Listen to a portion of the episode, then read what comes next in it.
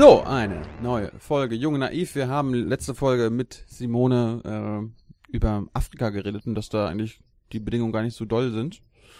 Äh, und jetzt sitzt Thomas, Thomas Wiegold neben mir, mein Peng- und Bumm-Experte. Thomas, ich meine, wir hatten schon mal über Mali geredet, wir haben ja schon über Libyen geredet. Äh, was fällt dir sonst noch ein in Sachen Peng und Bumm zu Afrika? Naja, wenn Simone hier sitzt, natürlich der Kongo. Warum? Weil da ein äh, irre großer Krieg tobt, schon ziemlich lange, den hier eigentlich keiner wahrnimmt. Simone, das ist der Krieg, von dem du uns gerade erzählt hast, mit den 50 Rebellengruppen und so weiter. Ja. Und äh, warum ist das relevant? Naja, das ist deswegen relevant, äh, sagen wir andersrum. Die äh, Europa guckt da meistens nicht so drauf, weil es betrifft ja die Europäer eigentlich nicht wirklich. Was natürlich nicht stimmt, weil äh, es geht auch ein bisschen, äh, es geht sehr stark um Bodenschätze. Es geht um die Kontrolle des größten oder zweitgrößten. Ich vertue mich da immer. Sudan, zweitgrößte, Kongo, größte Land Afrikas. Ne? Naja, mittlerweile, ja, es ist mittlerweile das größte Land Afrikas nach dem Nach der Spaltung des Sudans, ja. Also des größten Landes in Afrika. Und ähm, da wird's dann auch für, für die Europäer und für die Deutschen interessant. Ähm, es gibt ja eine riesengroße UNO-Mission dort, auch mit Truppen. Die größte auf der, auf der aller Zeiten, Inzwischen die größte aller Zeiten, ja. Ja. Ja. aber mit keinen europäischen Soldaten. Äh, de facto nicht. Es gibt äh, immer mal so ein paar Europäer, die äh, im Stab sitzen und bei dieser sogenannten Sicherheitsreform mitmachen, aber das ist, sind homöopathische Dosen. Mhm. Die meisten äh, Truppen kommen dann aus Ländern, äh, die Uruguayer waren relativ stark, ich weiß nicht, ob sie es noch sind. ähm, Pakistan, Indien. ja, ja, also sozusagen Drittweltländer, die dann gerne auch mal die Entschädigung der UNO für die Entsendung von Soldaten in Kauf nehmen und entgegennehmen. Entschä äh, Entschädigung heißt? Also in den meisten dieser Länder verdient man als Soldat eigentlich relativ wenig. Wenn man dann für die UNO äh, stationiert wird im Ausland, in, innerhalb, innerhalb von einer UNO-Mission, kriegt man so eine Art UNO-Honorarsatz. Der ist, kann gut und lo- locker das Doppelte von dem betragen, was du zu Hause verdienst. Das äh, ist jetzt nicht so, dass du als Soldat jetzt den ganzen doppelten Satz einstreichst, sondern auch dein Verteidigungsministerium dann einen gewissen Satz davon sich noch abzieht, nach dem Motto, ja, wir haben auch Logistikprobleme und also man muss damit ja auch sehr viel zahlen.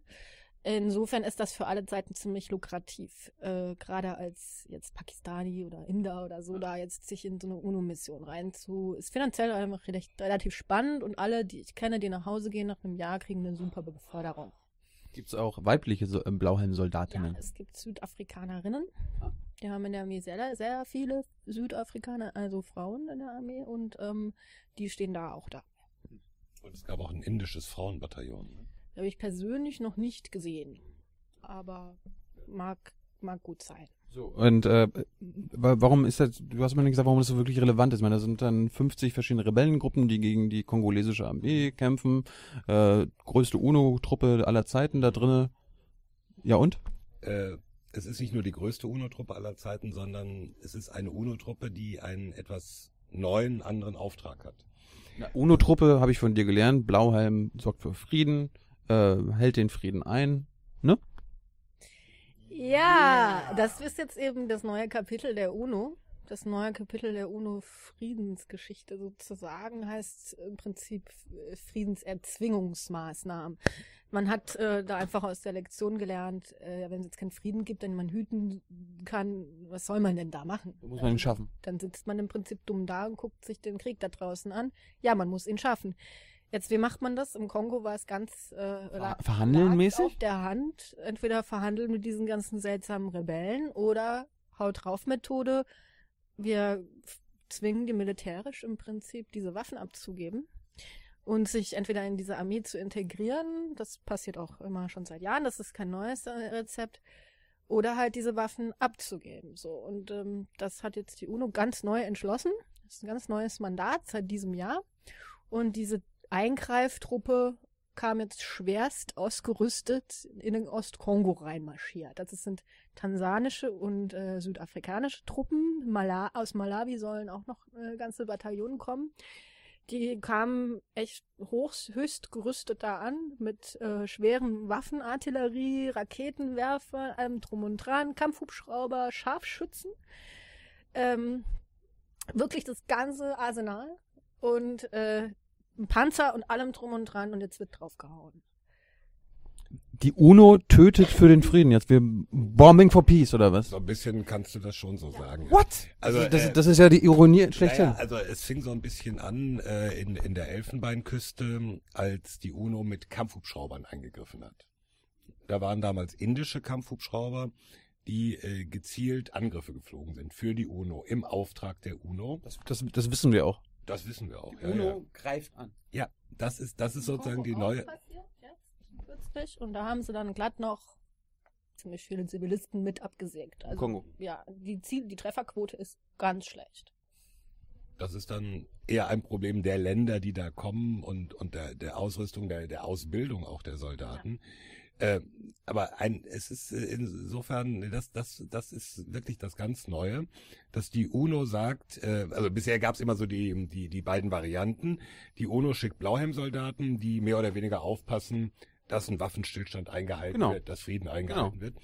Und wenn es robuste, diesen wunderbarer Begriff, robuste Kampfeinsätze gab im Auftrag der UNO, dann waren das Sachen, wo die UNO andere Länder oder ein Bündnis beauftragt hat.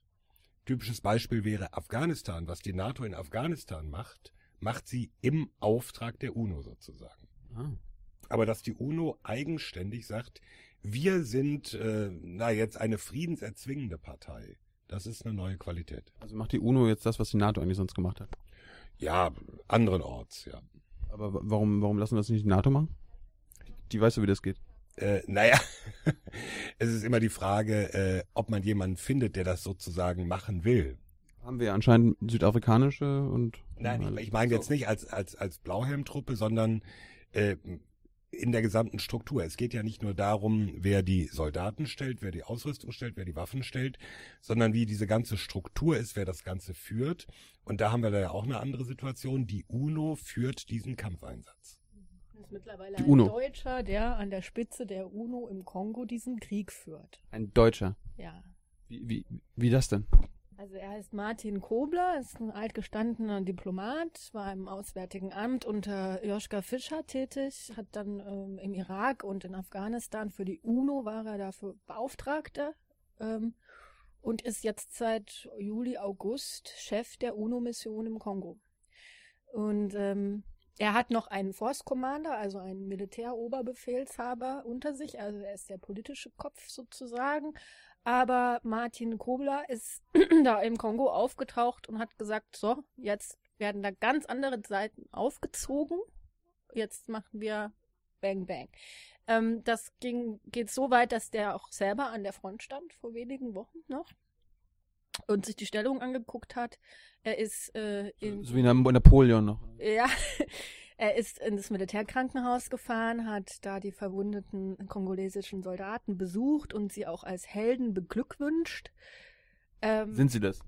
für mich sind die kongolesischen Soldaten auch nur, also keinster Weise Helden. Das ist eine Verbrecherarmee, diese Armee.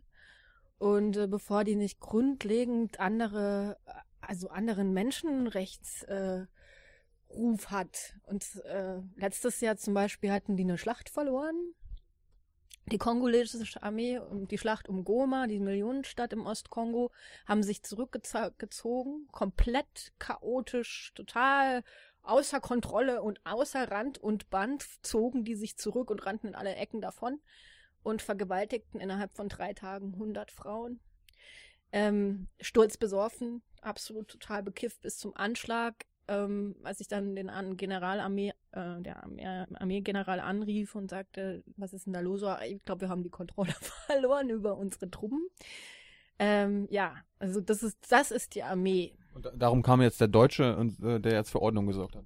Na, und jetzt arbeitet die UNO mit dieser Armee zusammen. Die kämpfen jetzt Schulter an Schulter. Die Warum das UNO denn? liefert dieser Armee ähm, Lebensmittelrationen, die Munition, diese, das ist im Prinzip jetzt Brüder, Brüder kämpfen miteinander. Und da ist es halt schon die Frage, verlässt sich die UNO auf eine Armee, die äh, im Prinzip genauso Menschenrechtsverbrechen anstellt wie Rebellen? Ja? Also wer ist im Prinzip, du hast mich vorhin gefragt, was ist so gut und böse in diesem Land? Ähm, es ist, ist schwer zu sagen, irgendwie, wer da auf der guten Seite steht. Auch bei der UNO, echt, ehrlich gesagt. Das, das, Ja. das, ist jetzt die Frage. steht die UNO nicht auf der Seite der Unschuldigen und Guten? In der Theorie schon. Aber naja gut, das Problem ist immer, wir haben das auch in anderen Ländern gehabt, dass natürlich, ähm, wenn Truppen kommen aus, ich sage ich sag jetzt mal den Begriff aus Drittweltstaaten, die äh, Disziplinprobleme haben, die Probleme haben, äh, ihre Truppen wirklich unter Kontrolle zu behalten. Das ist ja nicht nur im Kongo so, da, da ist es extrem.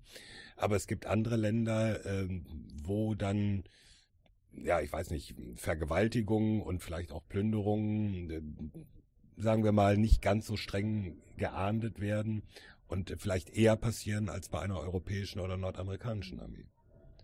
Ich erzähle dir jetzt mal noch einen kurzen Hirngespinst, um zu erklären, warum das alles irgendwie dieses Kreislauf von wer ist gut und schlecht wirklich äh, ins Absurdum führt. Da beißt sich nämlich im Kongo im Prinzip die Katze in den Schwanz.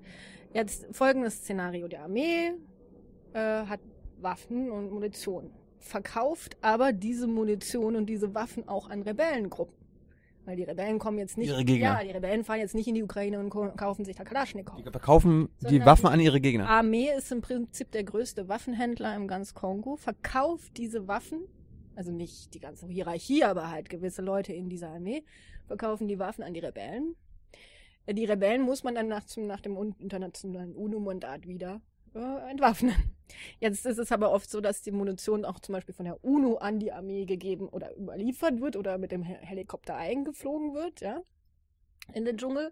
Sprich, jetzt kann man so die ganz abstruse These aufmachen, jetzt unterstützt die UNO die Armee, die die Rebellen unterstützt und gleichzeitig muss man aber alle wieder bekämpfen. Da beißt sich doch die Katze in den Schwanz, oder? Also ich. Aber was mir nicht klar ist, diese, dieser, dieser neue Ansatz, ist der eigentlich gescheitert? Es gab jetzt die erste Schlacht. Also die erste Schlacht, auch mit Scharfschützen, Kampfhubschraubern, Panzern, aber alles an der Front aufgefahren. Ähm, man es ist denen gelungen, die ähm, Rebellen, die vor den Goma-Stadttoren standen, ähm, um 10, 20 Kilometer zurückzudrängen. Sprich, deren Artillerie hat ungefähr eine Reichweite von 10, 15 Kilometer. Sprich, man kann Goma jetzt nicht mehr direkt mit den Bomben treffen. Und jetzt hat man äh, sich wieder entschieden, politisch zu verhandeln mit denen. Also nach dem Motto, wir geben euch eine Deadline, könnt ihr euch entwaffnen, freiwillig alle Waffen niederlegen, euch in die Armee integrieren oder nicht.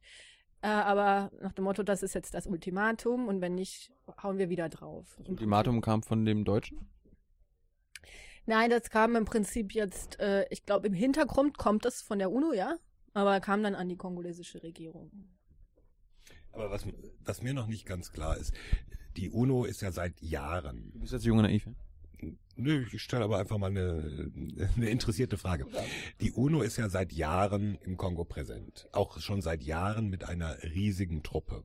Und es hat ja immer wieder Fälle gegeben, äh, da gab es dann die Gefechte zwischen der Armee und den Rebellen und dann fuhren die Schützenpanzer der UNO mal äh, einfach ein paar Kilometer zurück, um aus der Schusslinie zu kommen. Das hat sich ja nun anscheinend geändert, aber äh, ist das nun völlig ergebnislos oder ist es der falsche Ansatz? Was hat sich geändert? Also wir reden ja jetzt im, Un im Kongo von nicht einer UNO-Truppe, sondern von zwei. Wir haben die normalen Blauhelme, die tun auch noch genau das gleiche wie vorher. Und man hat eben diese 3000 zusätzlichen Soldaten, die Eingreiftruppe sind, sprich, die sind auch wirklich mit voller Kampfmontur da an der Front und die die Krieg führen. Die führen Krieg. Und der Rest steht dahinter und mit dem Pass und guckt, dass, dass er nichts abkriegt, ja. Mhm. Also ob das jetzt äh, eine schlaue Methode ist, also ob das hilft und ob das ja. wirkt, das wird sich erst die Zukunft zeigen. Wir haben gerade jetzt die erste erfolgreiche Schlacht im Prinzip. Mhm. Ähm, und es, es sind eine, eine Rebellengruppe jetzt gerade im Verhandlungsmodus. Wir haben auch 50 Rebellengruppen vor uns. Also das wird doch eine kleine äh, Monsteraufgabe, bis, bis man dann irgendwann mal ein Fazit ziehen kann, hilft, hat das jetzt geholfen oder nicht. Ja, also die Frage für mich ist ja einfach dieser neue Ansatz der Vereinten Nationen, zu sagen, wir greifen aktiv in die Kämpfe ein, wir haben eine Eingreiftruppe, wir führen also auch den Krieg als UNO. Äh, das ist schon neue, neue, neue. Ja, ja, sicherlich, das ist was Neues. Also äh, nur noch mal zum Vergleich: Vor paar Jahren war ja auch die Bundeswehr schon mal im Kongo. Ah. Und zwar dann nur in, in der Hauptstadt in Kinshasa. Da ging es um die Absicherung der Wahlen damals. Äh, da, 2006? 2006, ja. Da war äh, allerdings, äh, das war eine EU-Mission und da hat wiederum äh, die UN die EU beauftragt, das zu machen. Also das war auch keine, keine direkte äh, UN-Truppe, ne? also um diesen Unterschied nochmal klar zu machen. Die Frage ist jetzt nur, sagt die UN dann irgendwann, ach, ist ja gar nicht schlecht, so eine Eingreiftruppe, der überlegen wir uns auch für andere Regionen, wo es ähnliche Probleme gibt. Siehst du das so oder siehst du das, äh, ist es noch viel zu früh, das zu sagen? Ich glaube, das ist total viel zu früh. Das große Problem beim Kongo war jetzt im Prinzip diese Eingreiftruppe überhaupt zustande zu bekommen. Ich meine, welches Land dieser Welt ist wahnwitzig genug, aktiv in Kampfmissionen ihre Soldaten reinzuschicken, vor allem in den Kongo. Also ich meine, wir haben jetzt, wir reden von zwei, äh, bei der letzten einer Schlacht, zwei Tote. Also südafrikanische und tansanische Blauhelme. Sprich, äh, bei jedem toten UNO-Soldat, ja, ist ja eh das, das Gezeter voll groß. Ähm, wenn die jetzt auch noch wirklich wie die äh, Fliegen sterben an der Front, ist natürlich die Frage, welches Heimatland macht das mit? Also zum Beispiel Südafrika ist es so, das ist nicht vom Parlament abgesegnet, diese ganze Stationierung dieser Truppen. Und ähm, wenn da, wir hatten in der Zentralafrikanischen Republik, dem Nachbarland von der UNO, äh, von, vom Kongo, hatten wir auch diesen Sommer Kämpfe, in denen äh, südafrikanische Truppen, äh, knapp 20 oder so, äh, richtig massakriert wurden, also richtig abgemetzelt wurden und dann war im Prinzip das Gezeter zu Hause ja voll groß. Da kommen Särge nach Hause in einen Krieg, den man eigentlich nicht aktiv sich für entschieden hat und auch nicht aktiv führen möchte. Und äh, das sehe ich halt auch als problematisch. Und diese Länder kommen da jetzt nicht rein, aber wir wollen auch mal Frieden im Kongo schaffen. Also das tun die jetzt nicht so aus Gutmenschentum, sondern die versprechen sich ja da was von. Also die Südafrikaner gehen da wirklich rein, um diesen Ostkongo von der, also dieser Ölblock sozusagen von Rebellen zu befreien, weil sie sich Ölkonzessionen versprechen. Äh, und die Tansanier ähnlich.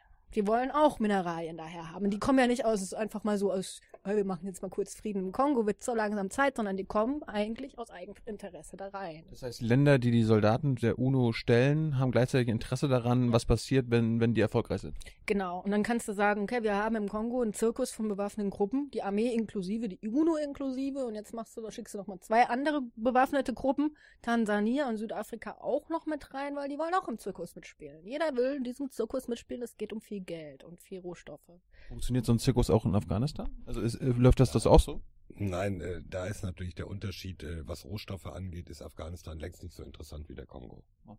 Es gibt zwar Rohstoffe in Afghanistan, die sind aber viel komplizierter, viel schwieriger auszubeuten.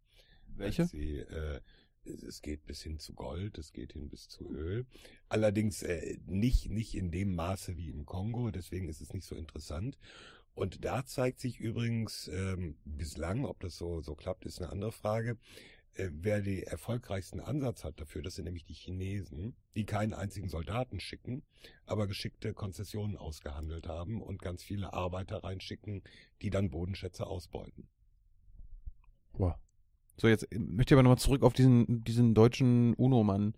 Ja. Äh, das habe ich bisher überhaupt nicht in den, in den Medien und so mitbekommen, dass da ein deutscher äh, Befehlshaber ist von, von so einem von ja, so einem Kampfeinsatz also der UNO. Man muss ja pro forma sagen, das hat Simone ja auch schon erwähnt, es gibt ja immer einen Force Commander, also einen militärischen Kommandeur. Und es gibt immer einen, einen politischen Leiter der Mission, das ist dann ein, ein Abgesandter des UN-Generalsekretärs, der eigentlich im Wesentlichen eine politische Aufgabe hat. Ja. Wie, offenbar stark, nicht. Ja, wie stark der sich in die militärischen Belange selber reinhängt, bleibt, glaube ich, ihm überlassen, denn es gab ja eine lange Reihe von Vorgängern im Kongo, die für die UN als politische Leiter der Mission da waren und sich nie so in diese militärischen Auseinandersetzungen reingehängt haben. Und äh, warum macht der das dann? Das weiß ich nicht. Müsste man ihn fragen. Weißt du das? Hast du den schon mal kennengelernt? Ja, ich habe ihn vor, vor, zwei Wochen interviewt. Ah. War er hier auch in Berlin. Ah. Mhm. Und? Ich hatte das erste Interview, war sehr glücklich, dass er ausgerechnet mir das gegeben hat. Ähm, oder uns, mein Kollege war auch noch dabei. Ähm, ja, also er hat da ganz rigoros und ich glaube, der nimmt einfach auch kein Blatt vor den Mund, weil es auch ein bisschen das Ende seiner Karriere ist, glaube ich. Also er ist schon ein bisschen älter und es ist sicher so eines dieser letzten Stationen in seinem großen Lebensweg, den er, wo er sagt, ich habe ja auch nichts verli zu verlieren, äh, kann ich mal richtig radikal sein. Und das ist genau der Satz, den er zu mir gesagt hat, gleich am Anfang, als ich fragte, was wollen Sie denn anders machen jetzt im Kongo? Sie haben so ganz neuen Wind aufgezogen. Ähm, dann sagt er, wenn es um Menschenrechte geht, müssen wir radikal sein. Ähm, Was heißt das? Also radikal dafür einstehen oder radikal die ignorieren? Nein, im Prinzip, wenn Re Menschenrechtsverbrechen stattfinden, dann muss man da auch radikal draufhauen, Und mit Um- Menschenrechtsverbrechen um antworten. das zu stoppen. Also, nein, Äh, Das ist jetzt wieder eine typische Thilo-Frage. Ja, klar. äh, es ist ja nicht so, dass jetzt die UN-Truppe da reingeht, um Gräueltaten zu begehen. Das, äh, äh, nein, das, Das wollte ich jetzt nicht gesagt haben. Ja, ja doch, das hast du ja so gesagt. Aber ähm, da, darum geht's ja nicht. Die Frage ist, ob äh, militärische Gewalt sozusagen als Mittel zum Schutz vor Menschenrechtsverletzungen funktioniert. ja, das wollte ich so. Ja. Und? Und, äh, Was glaubst du? Äh, Gerade gerade beim Kongo, ich weiß nicht, weil dieser Konflikt schon so lange läuft und sich auch die internationale Gemeinschaft so lange damit beschäftigt, ohne wirklich weiterzukommen. Ob das jetzt funktioniert, ich weiß es nicht. Und du, hast gesagt, das, das Ding geht ja schon seit 20 Jahren. Äh, offenbar, das, äh, das ist nie wirklich irgendwie, äh, kommt da keiner voran. Wie, also wenn, wenn du jetzt mal naiv sein müsstest und träumen müsstest, wa- was, was würdest du sagen, wie ließe sich so ein Konflikt da lösen? Nicht mit der militärischen Haut drauf Methode, weil das ist eine Symptombekämpfung nach dem Motto, ich habe Kopfschmerzen und dann nehme ich Aspirin, aber der Kopfschmerz kommt vielleicht von ganz anders woher. Ähm, das, wenn man das tiefenpsychologisch mal angeht, diesen, dieses Land, ja, ist mal so ganz blöd gesagt. Ich treffe mittlerweile junge Männer, die unter Waffen stehen, unter Drogen stehen, die heute vielleicht in meinem Alter sind. Ähm, die haben ihr Leben lang nichts anderes erlebt. Die sind mit 14 zum ersten Mal als Kindersoldaten eingezogen worden von irgendeiner Rebellengruppe, haben ein Leben lang gekämpft, Mutter getötet, Schwester vergewaltigt, Frau auch irgendwas. Ähm, Vergewaltigen vielleicht selbst? vergewaltigen auch oft selbst. Ich habe jetzt gerade dieses Jahr mich sehr viel mit den Tätern von Massenvergewaltigungen beschäftigt. Warum vergewaltigen die? Die kriegen zum Beispiel nämlich Befehle von ihren Kommandeuren nach dem Motto, ihr das Dorf da platt machen, ihr müsst euch an der Bevölkerung rächen. Die Frauen haben nämlich für die Armee äh, Essen gekocht. Das kommt von oben. Das kommt dann von irgendeinem Kommandeur in der Rebellengruppe. Ja, klar, geht da rein. Massenvergewaltigung. Buff. 350 Frauen in drei Tagen. Alles Arbeit. So weit, dass im Prinzip sogar noch Halluzinogene, weil das mögliche äh, natürliche Viagras nehmen, um, um das durchzuziehen. Also ich meine, diese Jungs und diese Männer sind sehr, sehr schwerst traumatisiert, haben extremste Gewalt erfahren. Wir haben neulich eine Statistik, eine Umfrage gemacht unter, also auch waren auch deutsche Psychologen, die diese Umfrage gemacht haben unter ähm, Ex-Kindersoldaten im Prinzip, die äh, festgestellt haben, dass zum Beispiel 10% dieser Kindersoldaten selbst Kannibalismus gemacht haben. Also von, oder von Kommandeuren befohlen wurde, du musst jetzt das Fleisch essen von der Leiche. Oder ähm, wo Leute wirklich ähm, mit 16 ihre erste ex sexuelle Erfahrung gekriegt, gehabt haben, weil der Kommandeur gesagt hat, wenn du jetzt nicht da in das Dorf gehst und vergewaltigt, dann, äh, dann werde ich dich einfach umbringen. Also die werden unter Todesstrafe sozusagen zu solchen Dingen also äh, gezwungen. Und ähm, jetzt hast du eine Generation, die so aufgewachsen ist. Wie gesagt, 20 Jahre down the road fast jetzt in diesem Konflikt. Da, brauchst du im Prinzip, ich habe neulich eben mit diesem Professor, der deutschen Psycho äh, der deutsche Psychologe, der das gemacht hat, diese Umfrage, der sagte, wir brauchen eine Massentherapie. Wir haben für Männer, also jetzt mal abgesehen von den Frauen, die alle Opfer sind in diesem Land. Ja. Ich meine, diese, du musst im Prinzip die komplette Mensch Generation von heute der jungen Männer einmal komplett äh, retraumat, also nicht traumatherapieren, damit das irgendwann aufhört.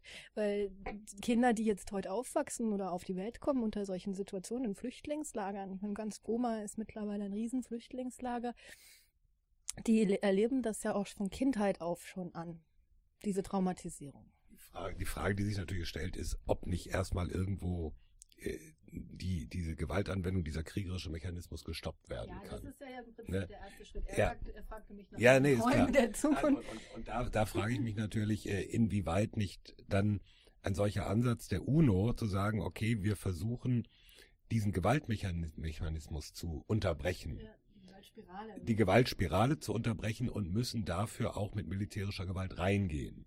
Ob das nicht am Anfang eigentlich der einzige Weg ist zu sagen, jetzt gibt's ja einen Schnitt. Ja, es ist, also man hat eine Kalkulation gemacht, dass man, wenn man alle diese Rebellengruppen dazu zwingt, ihre Waffen niederzulegen, hat man Das kann man. jetzt mal so Utop Okay. Utopie, Kongo, Ja. Utopie von Herrn Kobler, äh, wär, wäre dann, dass man mit ungefähr 12.000 Mann, ähm, davon rund 3, 4, 5.000 Kindersoldaten umgehen muss. Jetzt äh, steht der Junge da, hat eine Kalaschnikow, war der Superhero. Dem jetzt nimmst du die Waffe weg und sagst, er gehst nach Hause zu seiner in sein Dorf, das Dorf steht nicht mehr, ist abgebrannt, Mutter im Flüchtlingslager, Vater verschollen, schießt mich tot, ja, was soll denn der Junge jetzt dann machen? Ähm, diese Rückfälligkeit von diesen Jungs, du brauchst ein Demobilisierungsprogramm, heißt das. Also nicht nur Entwaffnung, sondern du musst ja integrieren in die Gesellschaft. Jobs gibt es auch keine im Kongo. Ähm, es ist eine Riesenfrage, wo man immer so, weißt du, wo fängt man an? Hat, hat, die Welt schon mal irgend, also äh, in anderen Regionen da mal eine Antwort drauf gefunden? Nicht wirklich. Also es gab ja eine ähnlich große Mission im Sudan, mhm. die äh, ne?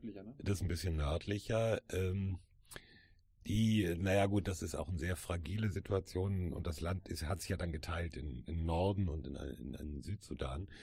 Äh, da, da ist dann ein Waffenstillstand halbwegs durchgehalten worden. Es ist immer noch, äh, immer noch nicht endgültig, dass der auch wirklich hält. Aber ähm, auf dem Level, in der Größenordnung wie im Kongo, hat es, glaube ich, noch nicht irgendwo erfolgreich funktioniert. Jetzt, äh, jetzt gehen wir aber nicht mit einer positiven Note hier raus. Nee, das fällt mir beim Kongo auch schwer. Kannst du uns helfen? Mir auch. Ich kenne dieses Land seit mittlerweile zehn Jahren. Ich war 2004 zum ersten Mal dort. Es ist mein dritter Kongo-Krieg. Jetzt mal blöd gesagt. Ich kann die mittlerweile, ich bin auch selber sehr jung, kann die aber auch schon mit an der, an der Hand abzählen.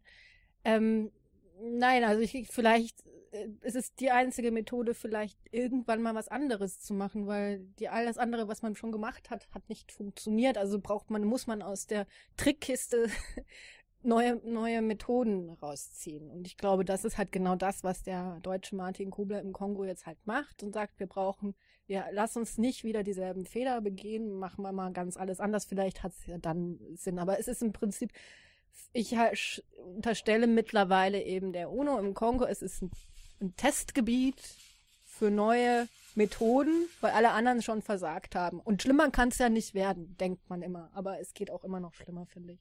Das heißt, äh, wenn, wenn das irgendwie Erfolg hat, dann sagt die UNO vielleicht in zwei Jahren im anderen Gebiet, ach, das, das machen wir da genauso. Das könnte schon sein. Man muss ja auch einen Punkt mit rein äh, einbeziehen. Es gibt ja inzwischen recht anerkannt ähm, für die äh, internationale Gemeinschaft die Responsibility to Protect, die Schutzverantwortung. Also dass, dass die UN sagt, wir müssen Menschen schützen gegen Gewalt und wenn es sein muss, auch mit Gewalt. Als völkerrechtliches Prinzip im Grunde genommen. Und äh, wenn man sagt, okay, kann man so machen, dann stellt sich die Frage, wer setzt das durch? Ja. Und äh, insofern ist das schon dann äh, ein, ein Versuch, kann so etwas klappen unter UNO-Führung und nicht zu sagen, die EU, die NATO oder wer auch immer kriegt jetzt einen Auftrag da reinzugehen, sondern das macht die UNO selbst. Und äh, das wird sicherlich auch da getestet. Und zum Abschluss äh, würde ich gerne wissen, wie, die Welt spricht jetzt immer über Syrien und alle regen sich darüber auf. Äh, sollte diese, diese, sollten diese Konflikte denselben Stellenwert haben, zum Beispiel medial äh, wie der syrische Konflikt? ich merke das ja jetzt auch erst wieder, dass ich, äh, seitdem ich wieder in Deutschland bin, seit ein paar Wochen, wie das hier so alles wahrgenommen wird. Ich habe das ja, ich habe eine ganz andere Agenda in meinem Schirm. Für mich ist der Kongo jeden Tag das erste, um was ich mich kümmere. Ähm, es ist abstrakt, wie die Leute dieses Afrika permanent vergessen, wenn es nicht ungefähr im Boot im Mittelmeer sinkt. Also sonst äh, existiert Afrika in den deutschen Medien vor allem gar nicht. Und jetzt auch mal blöd gesagt, es gibt ja auch kaum mehr Korrespondenten in Afrika. Jetzt, äh, bin, ich bin von der Tat sicher noch eine der wenigen, ähm, Printausgaben leisten sich zum Teil gar keine Afrika-Korrespondenten mehr, ja. weil es so gefährlich oder so teuer ist? Weil es beides teuer ist und weil es halt vielleicht auch nicht genügend Platz gibt, dass sich das jetzt lohnt, diesen, diesen Korrespondenten auch wirklich äh, äh, zu und sich da zu unterhalten, irgendwie als finanzielle Leistung. Im Internet ist genug Platz. Genau. Naja, und dann. Äh, weißt du am besten versteht das ja auch kein Schwein mehr, der in den Kongo reinspaziert. Ich meine, mir ging das selber so, als ich zum Jahr, zehn Jahren, vor zehn Jahren zuerst da war, habe ich auch nicht kapiert, wer ist hier eigentlich. Ich verstehe heute manchmal schon die Welt nicht mehr da, ja. Ähm, und das kann doch noch keiner mehr irgendwie erzählen und vermitteln.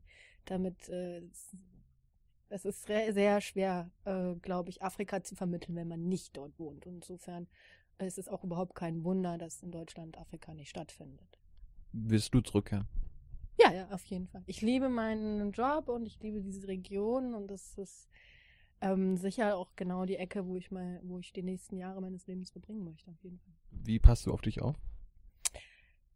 Ich habe, die wichtigste meiner Waffen ist mein Telefon, meine Telefonkontakte, weil ich halt wirklich sehr viele, sehr viele Leute kenne und dann auch, äh, auch die großen Bösewichte kenne. Insofern, ja. Auch? Die, die hast du auf dem Handy, ja? Ja, also ich kann, kann eigentlich schon ziemlich jeden Kommandeur dieser Rebellengruppen vorher anrufen. Ähm, mit vielen äh, habe ich einen guten Kontakt und äh, sonst traue ich mich da auch nicht hin. Nein, ich mu es ist schon schwierig. Also es ist, ich habe eine schusssichere Weste und einen Helm. äh, der, das wiegt dann 12 Kilo.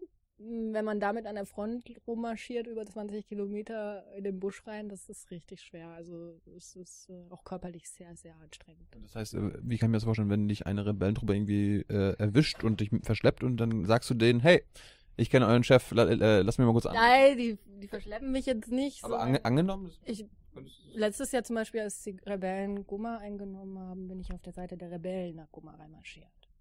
Und das war wirklich von der obersten Führung dieser Rebellenhierarchie abgesegnet, dass ich im Prinzip mit deren Frontkommandeur da reinmarschieren kann.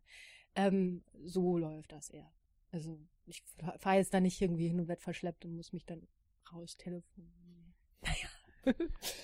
Äh, ich bedanke mich, Simone. Das war mal eine außergewöhnliche Folge. Danke, Herr von und zu Peng und Bum. Mhm. Ja auch. Mhm. Bis dann. Danke.